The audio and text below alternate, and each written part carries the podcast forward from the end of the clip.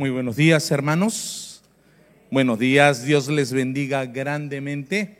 Esperamos de que esta tarde, ya tarde, que estamos algunos en ayuno, sé que no todos, pero algunos están, estamos en ayuno, podamos continuar después del tercer culto para participar. Pero quiero saber cuántos nos están visitando en esta mañana antes de continuar. A ver, levanten su mano, ¿cuántos nos están visitando? A ver, ¿ninguno? Todos somos de casa, Dios le bendiga, siéntase bienvenida. ¿Quién más? Dios le bendiga, siéntase bienvenido. ¿Quién más? A ver, me enseña si alguien me falta. Vamos a dar un fuerte aplauso a los que nos están visitando. Que Dios le bendiga. Siéntanse de corazón bienvenidos. Que Dios les guarde. Dios guarde sus vidas de verdad. Esperamos que esta mañana usted salga bendecido con este mensaje, que en la medida de lo posible vamos a tratar de ser breves para que usted no se duerma. ¿Ok? Vamos a ir a Marcos, el Evangelio de Marcos, el capítulo 7, versos 5 al 9. Eh, vamos a estar tocando un tema muy interesante que se ha titulado, los, estamos viendo los hábitos de Jesús. El hábito que vamos a tocar ahora es el hábito que Jesús hacía de desafiar el statu quo. Es un tema muy interesante porque habla sobre las tradiciones de alguna forma. Vamos a leer en el Evangelio de Marcos, capítulo 7, versículos del 5 al 9.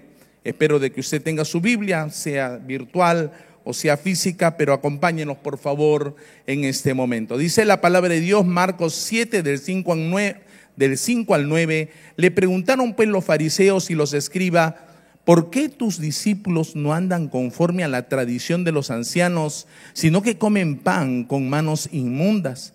Respondió y él les dijo, hipócritas, bien profetizó de vosotros Isaías como está escrito, este pueblo de labios me honra, mas su corazón, ¿qué cosa dice? Está lejos de mí.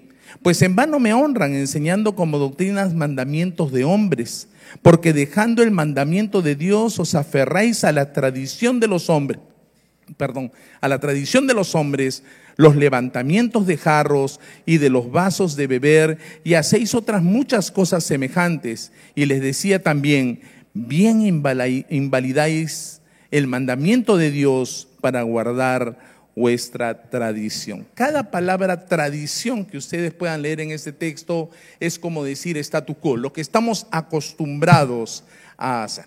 ¿Ok? Vamos a tener una palabra de oración, que Dios tenga este momento a bien el tocar su corazón y usted esté dispuesto también a poderlo escuchar de manera atenta. Padre, permítenos esta mañana, Señor, poder eh, recibir tu palabra.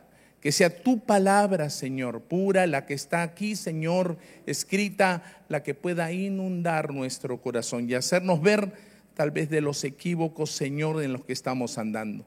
Ayúdanos, Señor, a poder abrir bien los oídos espirituales y que esta, mañana, esta tarde ya salgamos bendecidos. Te lo pedimos en el nombre de Cristo Jesús, Señor nuestro. Amén y amén.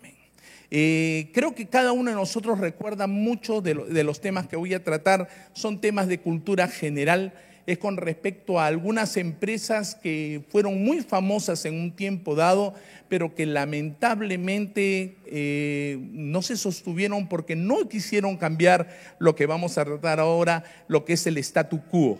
No sé si ustedes recuerdan alguna de estas empresas. ¿Cuántos, ya tal vez algunos jóvenes no van a levantar la mano, pero cuántos hemos alquilado VHS?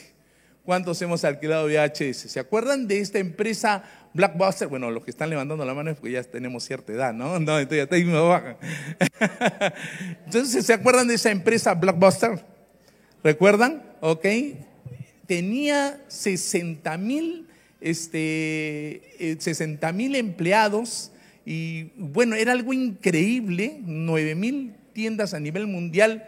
Y esta empresa no aceptó, ¿saben a quién? A Netflix. Le dijo, no, no quiero saber nada con ustedes, nosotros nos mantenemos con nuestros VHS tan bien bonitos.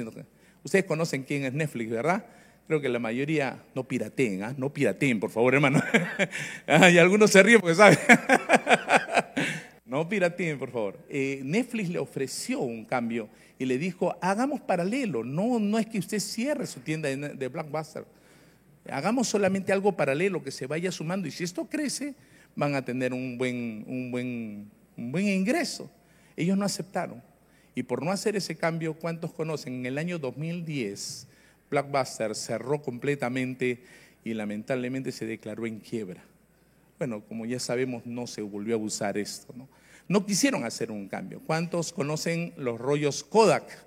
¿Cuántos tomaron fotos con los rollos Kodak? Ahí está, ahora sí, yo creo que sí. ¿no? Eh, yo de verdad, hermanos, tengo una bolsita, algunos rollos, yo tenía una cámara y tomaba, tomaba fotos, pero a veces no podía revelarlas porque era bastante costoso y he guardado varias, varios rollos ahí que tengo la esperanza, ya tiene como 20 años esos rollos, tengo la esperanza remota, ya no creo que se revelen, de poder revelarlos, ¿no? Pero en realidad ya no se puede hacer porque ya todo esto ha pasado, ¿no? ¿Cuántos recuerdan rollos Kodak? Qué terrible, ¿no? Ya dejó de ser ¿Qué pasó? Se le ofreció también que pudieran cambiar a lo digital sin dejar de usar lo suyo, ir moviéndose, ir cambiando para lo digital. ¿Qué pasó? Simplemente los rollos Kodak han desaparecido y ya lo digital es lo que ha empujado. ¿Cuánto de estas marcas ustedes conocen? Apple, Netflix, Amazon, Spotify, Facebook, hasta Coca-Cola. Todos ellos se atrevieron sí a hacer un cambio a decir no estar en el status quo, no quedarse con el status quo, o sea, en otras palabras, no quedarse como están, sino que es querer hacer un cambio. ¿Cuántos recuerdan estas empresas? No las recuerdan, las tenemos de manera actual, porque creyeron de alguna manera, abordaron y creyeron de que esto iba realmente a cambiar. ¿Qué es un status quo? Es dejar las cosas como están, simplemente. Nos hemos acostumbrado a hacerlo de esa manera y simplemente dejémoslo así. ¿Por qué tenemos que cambiar? Si todos hacemos esto, pues no tenemos que hacer, no tenemos que hacer un cambio en una iglesia en provincia literal, yo conocí al pastor, el pastor le dijeron no, porque el pastor había vendido las bancas para comprar sillas. Dijeron, vamos a hacer un cambio porque las sillas son un poco más, este, un poco más movibles, más versátiles, se pueden eh, hacer reuniones en el lugar. Y la iglesia, cuando hicieron la asamblea para reelegir, al pastor le dijeron no, y una de las razones fue porque vendiste nuestras bancas. Qué terrible. Es literal, no es, no es una no es una invención, no es una, este, no es algo que me he inventado. Conocí al pastor y el pastor me lo dijo. No quería que yo vendiera las bancas.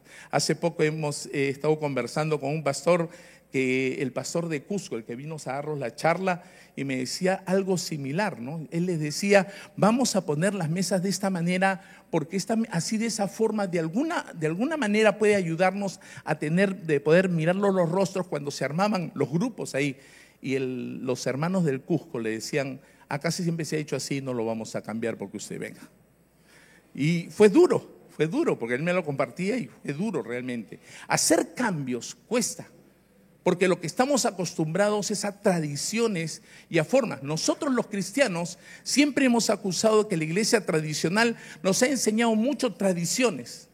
Pero en realidad nosotros también guardamos tradiciones. No hay en sí algo malo en la tradición. Lo que no es, está bien, es que no abramos nuestra vista para los cambios. En el siglo VI antes de Cristo comenzaron a, de alguna manera, de manera verbal, a reglamentarizar, reglamentarizarse todas las tradiciones. Siglo VI antes de Cristo. Todos los sacerdotes comenzaron a ponerse de acuerdo. Bueno, acá hay un mandato, está bien, pero vamos a reglamentarizarlo vamos a hacerle un reglamento. Y comenzaron a, explicárselo al pueblo de una manera oral. En el siglo II antes de Cristo se sentaron y comenzaron a llenar libros con respecto a este reglamento.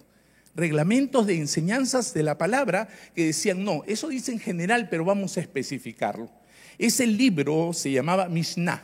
Los judíos comenzaron a, a, reunir todo en estos libros. Reunieron seis libros. Los seis libros son con respecto a la agricultura, a la fiesta y el matrimonio, los primeros tres y los últimos tres a las leyes civiles, a lo, a lo que es las leyes penales y las ceremonias. Todo esto lo reunieron y lo juntaron y dijeron, esto es lo que tenemos que hacer, reglamentarlo. Pero no se quedaron solo con eso, sino que después surgieron nuevos judíos sabios, por decirlo así, y hicieron otro libro para hacer un comentario sobre la Mishnah. Aunque no lo crean, y comenzaron a escribirlo y eso se llama Gemara. Estos dos libros, al juntarlo, ya ustedes van a escuchar ahora si un nombre que es conocido, lo juntaron y formaron lo que es el Talmud. Eran unos libros inmensos, toda una serie de explicaciones que decían cómo debías de comportarte, cuánto debías de diezmar del comino, cuánto tenías que caminar, qué distancia el día sábado, porque si te pasabas un paso entonces estabas trabajando. ¿Cuánto podías cargar? ¿Saben cuánto podían cargar un sábado? Según la explicación de los, de los padres, de los ancianos, usted podía cargar máximo dos pasas de higo. Si usted se pasaba del peso de dos pasas de higo en su bolsillo, entonces había pecado, porque usted había transgredido el sábado, el día de descanso. Y así como estas, no quiero extenderme, una serie de enseñanzas, entre comillas, absurdas, pero que trataban de reglamentarlo, de decir, esto es lo que tienen que hacer. Cuando ustedes han leído el texto, cuando hemos leído esta parte del texto en, Marcos capítulo 7, dice así eh, la palabra del Señor, a ver, para leerlo acá lo tengo más, más rapidito. Dice, y le preguntaron, ¿por qué pues los fariseos, eh, los fariseos y los escribas, por qué tus discípulos no andan conforme a la tradición de qué? De los ancianos. Fíjense en el versículo 5. ¿Por qué, Señor, no andan conforme a la tradición de quién? De los ancianos. Se estaba refiriendo al Talmud. A esa explicación detenida. ¿Por qué no se lavan las manos? No era por una cuestión de higiene, por si acaso era por una cuestión de liturgia. Ellos tenían que mojarse las manos y levantar un poco las manos hasta que el, eh, el agua chorreara un poco hasta casi la muñeca, porque si no lo hacía así, entonces era inmunda su ofrenda. Absurdo totalmente, porque eso no decía en ninguna parte la Biblia. Que había que lavarse las manos, sí, pero no decía que tenía que guardar cierto requisito de alguna manera especial. Esa fue la enseñanza. Y si ustedes ven todo el pasaje, va a decir, dejando el mandamiento de Dios, hicieron el mandamiento de los hombres. Eso era lo que estaban haciendo. El status quo del tiempo de Jesús era cuidar no la ley de Dios, era cuidar qué cosa? El Talmud. ¿Qué cosa era el Talmud? La explicación de cada uno de los detalles de cómo tenía que cumplir con respecto a la interpretación de las leyes. Se olvidaron de la ley de Dios y se preocuparon más de eso. De tal manera se preocupaban de eso que si un burro caía en un pozo, lo podían sacar o no lo podían sacar. Pero un niño, porque dice que representaba trabajo. Era algo increíble. Ellos decían, ¿cómo puede hacer eso invalidarse? El hombre de la mano seca en el día sábado, ¿es pecado pedir a Dios de que se sane esa mano seca? Y decir para que vean que Cristo tiene poder, extiende tu mano y la secó. Porque Jesús se encargó de desafiar lo que era el status quo. El status quo es la tradición que yo tengo metida en mi corazón y que yo de alguna manera no permito que entren unos cambios. Y no permito que entren cambios porque simplemente esas cosas de alguna forma van a cambiar mi forma de ser, van a cambiar mi, tiempo de, solaz, este tiempo en el cual uno dice, ya las cosas están establecidas así, ¿por qué vas a venir a cambiarlas? No me las cambies, por favor. Nosotros al llegar hemos cumplido una serie de tradiciones religiosas, por si acaso. Cuando uno le pide que oren, ¿qué es lo que hacemos? Algunos levantan las manos, otros cierran los ojos, porque hemos aprendido así. Pero si ustedes van a ver en la Biblia, hubieron varias posiciones que hasta sentados oraban.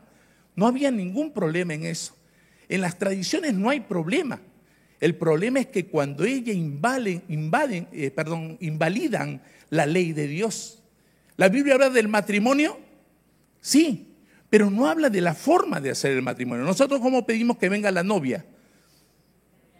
¿Por qué tiene que venir de blanco? ¿Por qué no viene de negro? No, me pasó también feo. Porque el negro implica pecado, pastor. Y si una esposa se presenta así, uy, no creo que el esposo vaya a aceptarlo. ¿No? ¿Quién ha dicho que los aros tienen que ser parte del matrimonio? Ellas son tradiciones. Pero no son tradiciones malas, no son tradiciones que invalidan la ley de Dios, son tradiciones que nos hemos acostumbrado nosotros a poderlo hacer. A pesar de que somos cristianos, nosotros llevamos flores cuando hay, este, hay un entierro, ¿verdad? Oye, la iglesia tiene que llevar un ramito de flores para que vea que está presente. Y ponemos ahí, ¿de qué sirven las flores? Pero, pero en nuestra tradición, si ustedes van a México, si ustedes van a México hay tradiciones, por ejemplo, ellos celebran la Navidad, que en vez de cenar en la casa, se llevan al cementerio para celebrar junto con el muerto, la Navidad. Nosotros nos asustaríamos, ¿verdad? No, no, está bien, el Día de los Muertos, el primero, vamos, ya, no, no lo hago, pero hagan el medio. Pero la Navidad llevarlo, pero es su tradición. Los judíos no llevan flores. Los judíos que llevan piedras, literalmente. El que no lleva la piedra lo ven, lo ven mal. Oye, ¿no has traído tu piedrita? Los ancianos llevan dos piedras por si acaso, porque a veces los niños se distraen y todos deben llevar su piedrita y ponerlos sobre el ataúd, ponerlos sobre la lápida.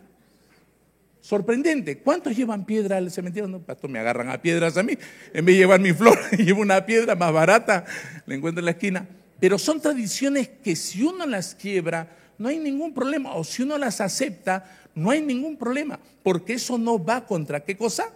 La ley de Dios. Pero hay cosas que sí invalidan. Y en este caso, en donde en el tiempo que está Jesús, habían leyes que invalidaban, o mejor dicho, tradiciones. El statu quo de ese, de ese momento invalidaban la ley de Dios. Porque no se preocupaban de las personas, sino se preocupaban de cumplir el ritual. El ritual, perdón, de cumplir el ritual. Y eso es lo que queremos ver ahorita. Usted debe revisar su corazón cuál es el statu quo que hay en su corazón. Hay cosas que son inocuas, hay tradiciones familiares, ¿verdad? Hasta hace un tiempo, cuando mis hijos eran más pequeños y todavía no tenían sus labores, el sábado para nosotros era sagrado, porque almorzar, ya sabían mis hijos. Mis hijos hasta me reclamaban a mí cuando yo me comprometía en algo iglesia. Papá, como no has dicho que vamos a cenar, vamos a desayunar juntos los sábados, ¿y dónde estás tú? Pero estoy en la iglesia, pero tú has dicho que estemos acá. Esa era nuestra, nuestra reunión. Ahora ya no se puede porque mis hijos están viajando, estudian. Bueno, ya no hacemos otro día, ¿no? Pero a lo que voy hay tradiciones que usted puede tener y no hay ningún problema. Un status quo en su familia que no tiene ningún problema. Porque el status quo de alguna manera nos da confort. Es un status quo, nos da un, lugar de confort. Estamos seguros de lo que vamos a hacer. ¿cierto? Así que no nos mueven el piso de alguna forma. El status quo también eh, de alguna manera hace que no se tome en cuenta, ese es un status quo equivocado, que no se tome en cuenta a las personas. ¿Y a qué me refiero con no tomar en cuenta a las personas? Cumplamos el ritual. No interesa si eso te cae bien o te cae mal. Yo recuerdo mucho a una hermana que trabajaba en anfitriones, no en esta iglesia, sino en otro lugar, que me decían, el pastor me ha dicho que tengo que estar el domingo sí, sí, sí o sí, pero a pesar de que yo le he dicho que estoy enfermo. No, usted tiene que cumplir con su horario. Usted tiene que venir, hermano, y tiene que cumplir. ¿Eso era un status quo correcto? ¿Una tradición correcta? No, porque se está, eh, está dejando de lado qué cosa? A la persona. Cuando un status quo hace daño, entonces debe reevaluarse y debe aprenderse a dejar de lado. Mantener las cosas como están para que no suceda algo fuera de la normalidad. Hay muchos lo que guardan en su corazón esto. No me muevas las cosas. Si ya sí estamos haciéndolo bien, ¿para qué lo quieres mover? Si así está dando resultado, ¿por qué lo tenemos que hacer? Pero hay cosas que uno tiene que revisar su corazón. Si ese status quo, si esas tradiciones que tú guardas en tu corazón de alguna manera no invalidan la ley de Dios. Cuando Jesús comenzó a revisar ese status quo o cuando confrontaba ese status quo, encontraba con que había status quo que no tenían ningún significado ni beneficio. Eran absurdos totalmente. Por eso Jesús se paró delante de los fariseos, de los saduceos, de los escribes y le dice, esta tradición que tú estás haciendo, este status quo que tú estás pretendiendo que permanezca en el tiempo, ese status quo es totalmente equivocado. Y la gente, ¿saben qué pasaba? Se rasgaba la vestidura, los, los sacerdotes y los escribas se rasgaban la vestidura porque decían, qué barbaridad, no vas a respetar lo que nuestros ancianos dicen, lo que toda la gente ha escrito durante tantos años, pues un ratito aunque lo hayan escrito durante miles de años, eso no garantiza que sea lo correcto. Usted tiene que revisarlo a la luz de qué? A la luz de la palabra de Dios. Por eso insistimos nosotros a que usted estudie en la Academia Bíblica. Por eso insistimos para que usted revise la palabra y vea que lo que uno está aprendiendo es de la palabra de Dios y no una invención de la Iglesia Alianza Cristiana y Misionera.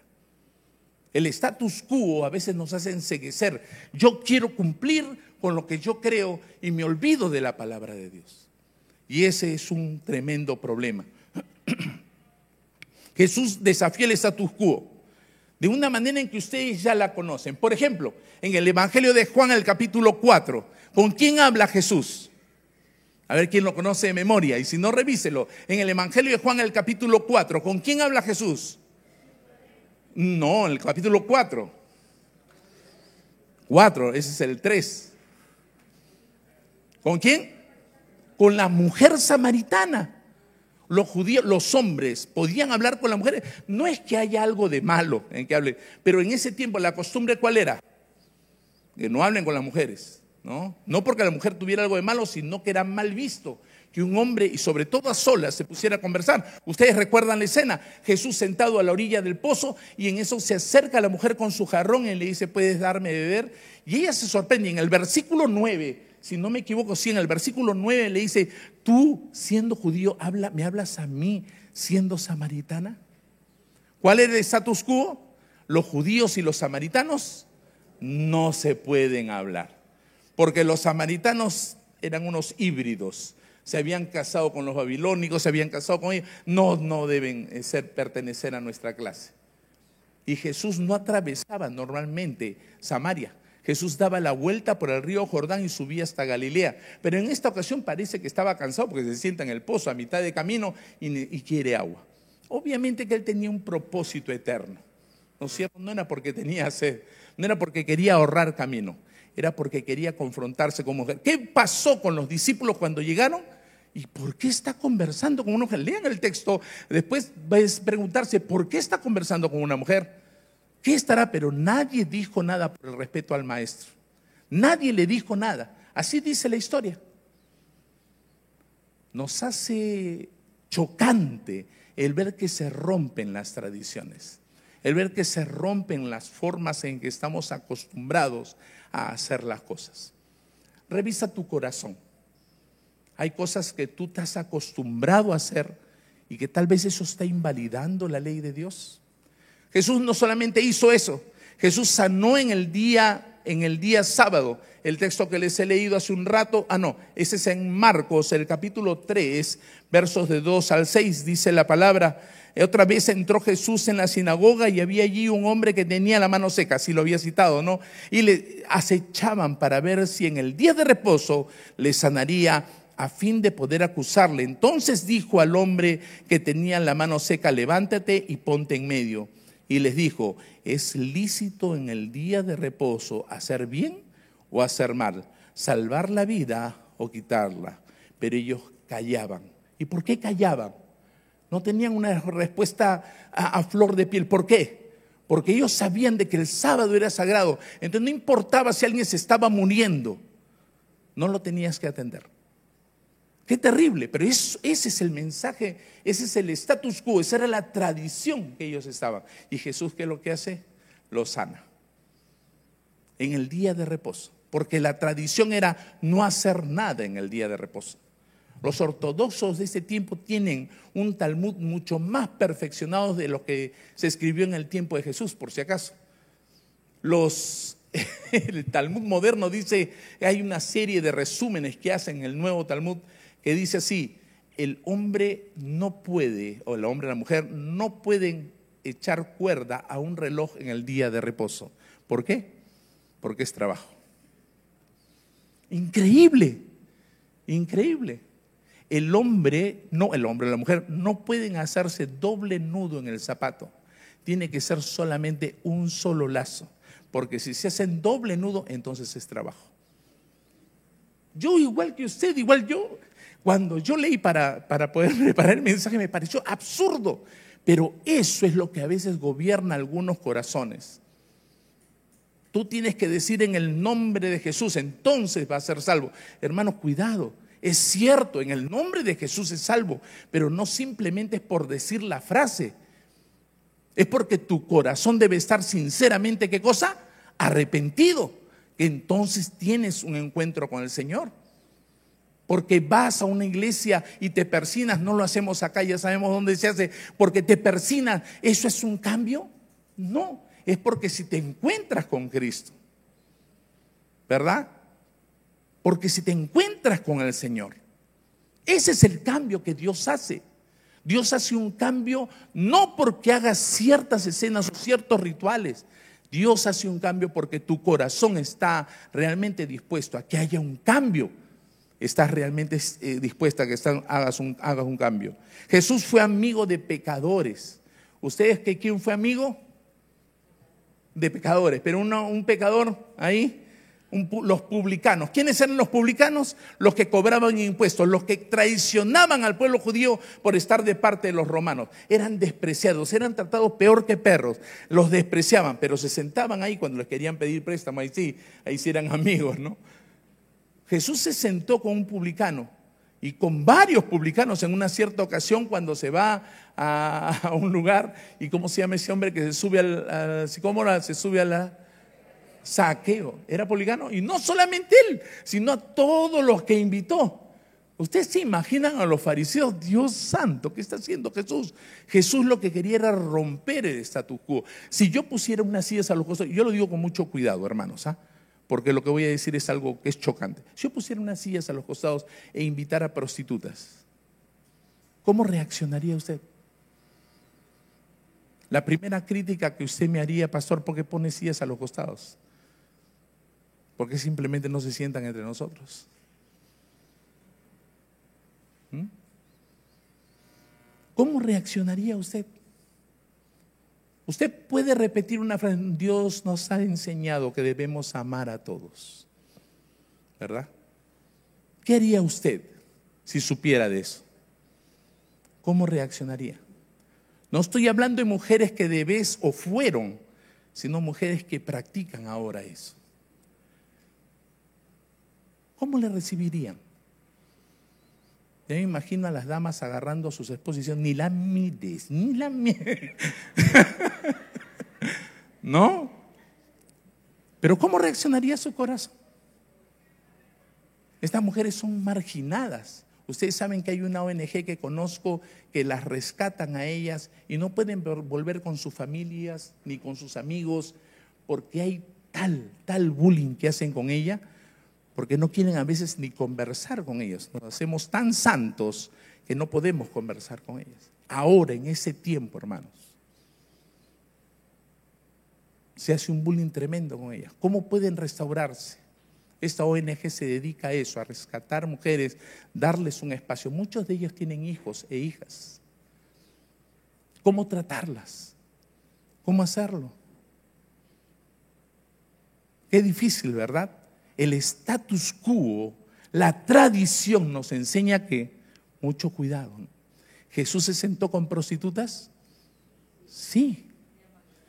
Sí, hermanos, fue real. Ustedes se imaginan si nosotros como creyentes del 2022 nos trasladáramos, hubiera una máquina del tiempo y nos sentáramos junto a Jesús.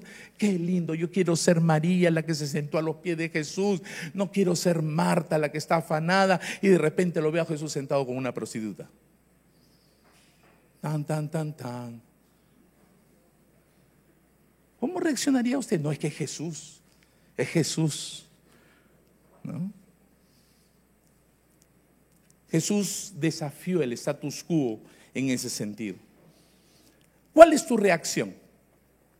¿Cuál es tu reacción? Generalmente insisto en hacer las cosas en la manera establecida cuando te dicen un cambio.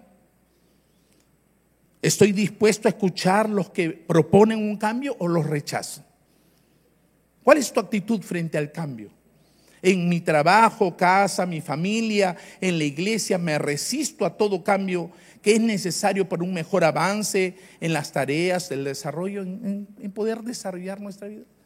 ¿Cuántos queremos? No, así se hacen las cosas en mi casa. Que venga el pastor, que venga el quien venga. Acá las cosas se hacen así, ¿sí o no? ¿Han escuchado a alguien decir eso? Hay algunos que han mandado codazos, por favor, hermana. El partido empieza todavía, el mundial empieza después. Permit Permito el cambio solo como último recurso, sea solo si es muy necesario.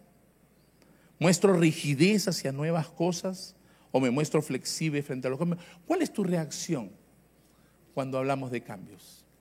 Cuando hablamos de reales cambios, sustanciales, que van a hacer girar el barco en otro sentido. Hay muchas personas que vuelven como las, hijas de eh, Lot, la, eh, voltean a ver lo que estoy perdiendo. Y a veces se va, puede convertir usted en sala. Porque todos tenemos un basamento que vamos poniendo en el piso sobre el cual nos vamos sintiendo cómodos. Por eso los más difíciles de cambiar somos los adultos mayores, ¿sí o no? Ay, no, es mi historia que me deja mis libros todos acumulados de musarañas ahí debajo de... Con mis hijos ya tengo problemas. Papá, ¿por qué guardas eso? Papá, pero ¿por qué haces el otro? son, son cuestiones que parecen broma, pero a un adulto ya comienzan a, me comienzan a chocar. ¿Dónde están mis fotos? Esa foto que está toda arañada, que ya ni se reconozco si es mi esposo o soy yo. Esa foto, ¿por qué la has votado? Pero papá ni se notaba nada. No sabía si era el derecho o el revés. Hubieras dejado, yo la entiendo, yo la entiendo. ¿Tú la entiendes? No la entiendes, pues no la has tomado. Yo la tomé, yo la entiendo. ¿Por qué? ¿Qué pasa con eso? ¿Por qué hacemos eso? Porque de alguna manera mi basamento está en base a tradiciones, en base a un status quo. Nos es difícil cambiar. Nos es difícil hacer cambios. Y por eso es necesario que podamos estar dispuestos a hacerlo. Desafiar el status quo es abrir nuevos caminos y nuevas formas. Pensar en las personas como el elemento más importante. En Marcos capítulo 2, el verso 17, en el verso que hemos leído hace un rato, él termina diciendo, los sanos no tienen necesidad de médico, sino los enfermos. No he venido a llamar a los justos, sino a quién? Porque el concepto tradicional de aquel tiempo era esto, mientras más bueno eres, mejor. Yo he escuchado a muchos decir acá, lo único que le falta es convertirse. Es un hombre piadoso, un hombre que no le saca la vuelta a su esposa y mayormente, o un joven que, mira, todo es hermoso, lindo, joven y la chica está apasionada, lo único que le falta es convertirse. Pastor, nada más, es un detalle. Ahí ¿no? Y el chico rubio, como siempre hago la broma, el chico rubio, de, cejas rubias, pestañas rubias, barba rubia, dientes rubios, todo rubio. Porque lo que quiero es algo así, que se establezca lo que creemos la mayoría, que eso es bueno, ¿no? Que eso es lo correcto.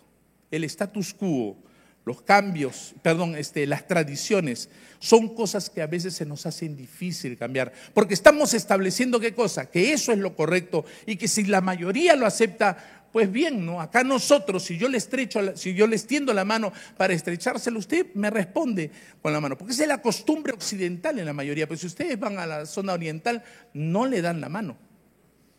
Y literalmente se incomodan cuando tú le quieres dar la mano. Yo visito a una hermana que es de, de ascendencia japonesa, su mamá es japonesa, está en el Perú, ya partió a la presencia del Señor, pero ella, yo la primera vez que lo conocí, y usted sabe que yo soy cañoso, ¿cómo está? Y la señora sí se me hizo. Yo digo, porque ella me explica, es que ella es japonesa, ella no es de las personas que tocan, que abrazan, que dan un beso, no. En Argentina usted va y se dan un beso en la mejilla a los varones, ¿no? Y en España también. ¿Cuántos de acá no damos besos? Pastor, por favor, pero ¿y qué otra cosa? Eso no. ¿No? Pero porque no estamos acostumbrados, es estrechar la mano, ¿no? Esa es la manera. Yo le contaba una vez hace un tiempo una anécdota, un pastor que yo conozco de años, cuando era jovencito se montó al, barco Dulos, que era un barco que iba atravesando todos los puertos, vendiendo libros cristianos y el hermano se metió, se fue hasta el África y en el África vio a un montón de hombres tomados de la mano. Y se asustó, él era jovencito, se asustó. Él le dijeron, es normal que acá se toman la mano los varones, caminan por la calle, literal, ¿ah? caminan por la calle, no es que sean, que sean este, homosexuales, ya hasta que le tocó sentarse ahí y de repente un moreno de dos metros se le sentó al costado. Y él dice, me cuenta el amigo, que ahora es pastor, me dice, yo me metí al baño y no salí en toda la reunión. Porque no estamos acostumbrados. Cada lugar tiene su status quo, tiene sus tradiciones. Y hay algunas que son respetables, otras que tenemos que revisarlas. Hay algunas áreas en nuestra vida que nos resistimos al cambio. Hay tradiciones que han invadido tanto tu corazón que no permites que hayan cambios, ¿Qué regla nos hemos impuesto a nosotros mismos, el status quo, que impide una verdadera transformación? El principio es estar dispuestos a considerar el cambio. Es lo primero. Usted debe de estar dispuesto a que haya un cambio. Porque Dios cuando toca, Dios cuando se acerca a tu vida, no te va a dejar tal como estás. La cruz lo tenemos como símbolo del cristianismo, pero era un signo de horror en ese tiempo, porque era un signo de tortura. Antes de que eh, Jesús fuera crucificado, hubieron cuatro mil judíos que colgaron en cruces en un camino y les, los lavaron, los este, bañaron en brea y los los, eh, los incineraron, los prendieron en fuego como teas humanas para iluminar los caminos que llevaban a Roma. La cruz no era algo que todos desearan tener en la casa, era un signo de horror. Pero Jesús fue crucificado ahí y se volvió un símbolo del cristianismo. ¿Por qué? Porque Dios lo que toca lo cambia para bien. Amén. Y es lo que tenemos que entender. Dios lo cambia para bien. Debemos estar dispuestos a aprender. El ir en contra del status quo es aprender, aprender y aprender. Porque eso es lo que estamos, lo que debe estar dispuesto nuestro corazón. Jesús amó a los pecadores y los alcanzó donde ellos estaban en lugar de condenarlos como personas sin esperanza. Jesús fue lo que hizo eso. Por eso, debo de aprender de que el status quo me brinda comodidad. ¿no? Y debo de comenzar a, salir de esa comodidad, salir de ese estado. No deseo cambiar a veces por resistencia o por orgullo. A veces el orgullo no nos permite hacer cambios. Y tenemos que reconocer que es necesario cambiar. Cambiar implica mucho esfuerzo, dicen algunos. En otras palabras, tenemos pereza para hacer los cambios. Nada va a cambiar. Si yo cambio las cosas en mi casa, en mi barrio, eso no va a hacer nada, porque todo el mundo está podrido. Todo el mundo es corrupto. Y si yo hago cambios, solamente lo voy a hacer entre los que entiendo. Atrévase a hacerlo. No sea pesimista. Y por último, me causa ansiedad salir de mis límites. En otras palabras, estoy lleno de temor. ¿Y por qué estoy lleno de temor? Porque no quiero hacer los cambios. Por eso, algunos conceptos que quiero compartir para terminar. Hay que formarnos un hábito para romper con el status quo. En primer lugar, crea usted que puede haber un cambio. Si usted no cree que puede haber un cambio, se va a quedar sentado en el mismo lugar hasta que se haga muy viejito crea de que puede haber un cambio.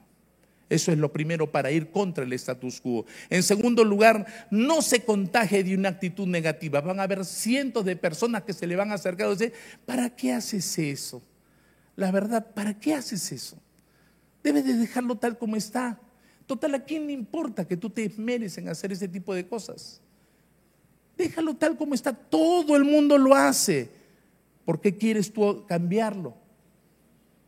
establezcan metas acerca de cómo usted desea que cambien las cosas. ¿Cómo quiere usted que cambien las cosas?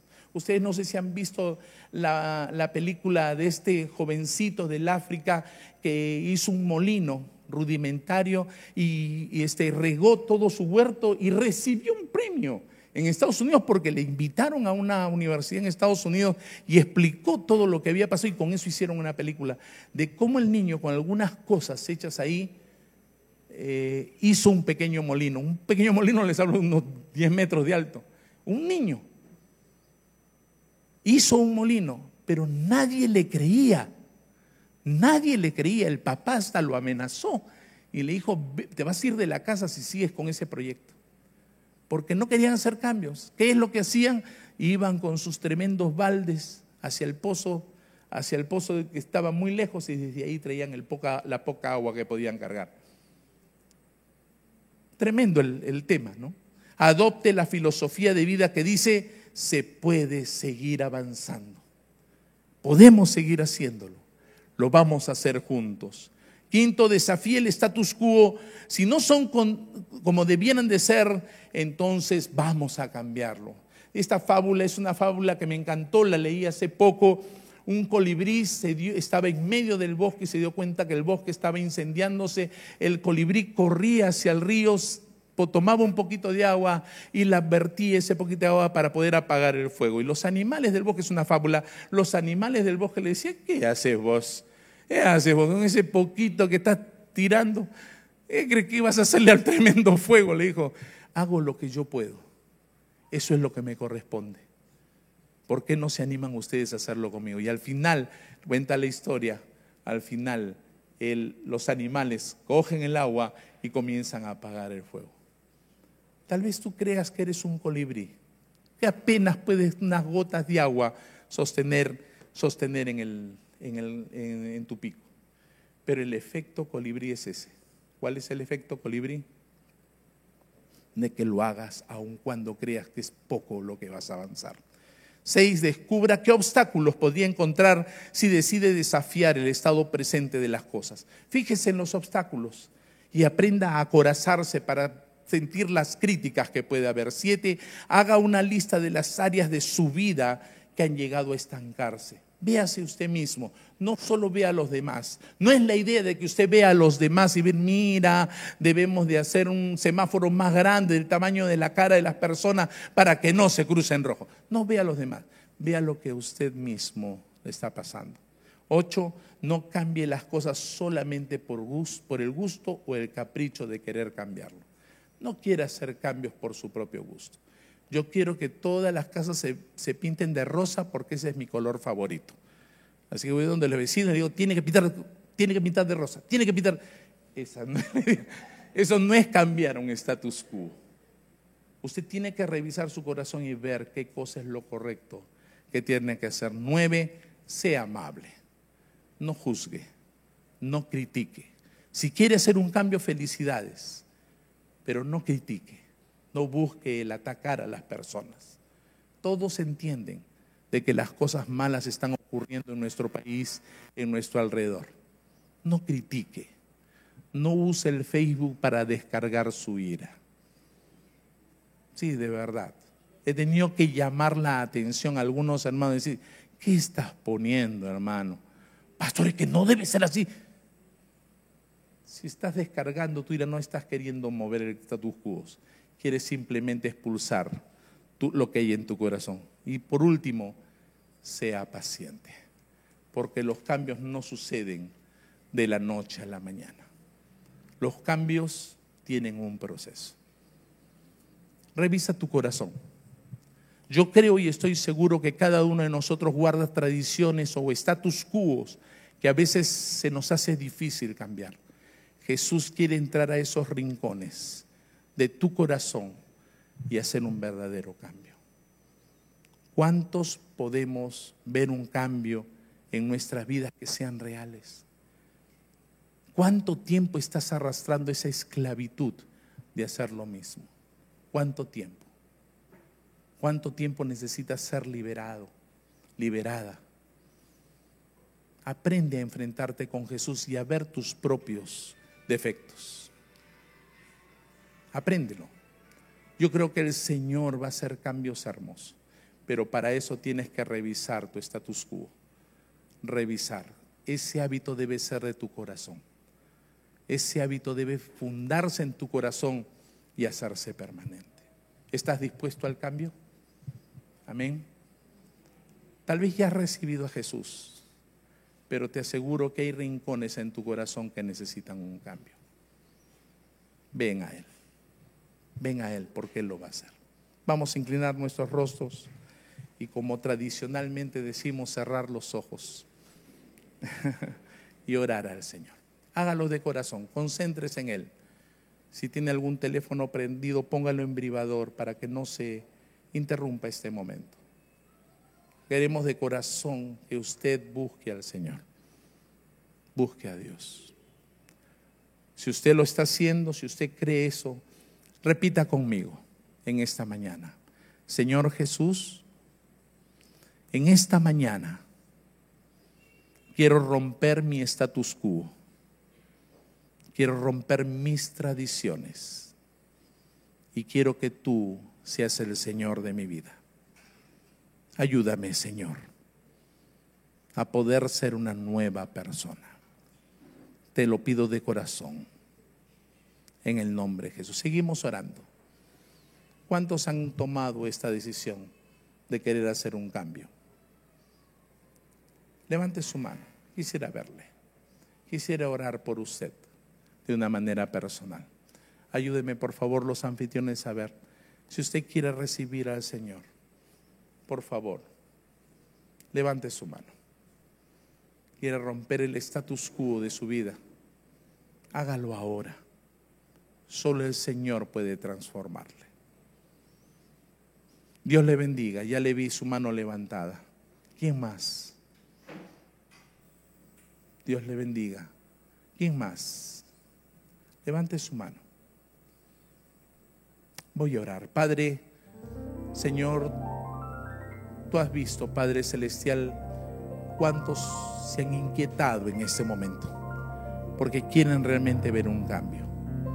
Yo te ruego por la persona que ha levantado su mano, tú entres en su corazón y remuevas su vida. Y hay cuantos hermanos ahora sentados que ya te han recibido, pero se han acostumbrado a un tipo de vida que tal vez de alguna manera no te honra. Ayúdale a mis hermanos, ayúdale a mis hermanas a ser transformados por el poder tuyo.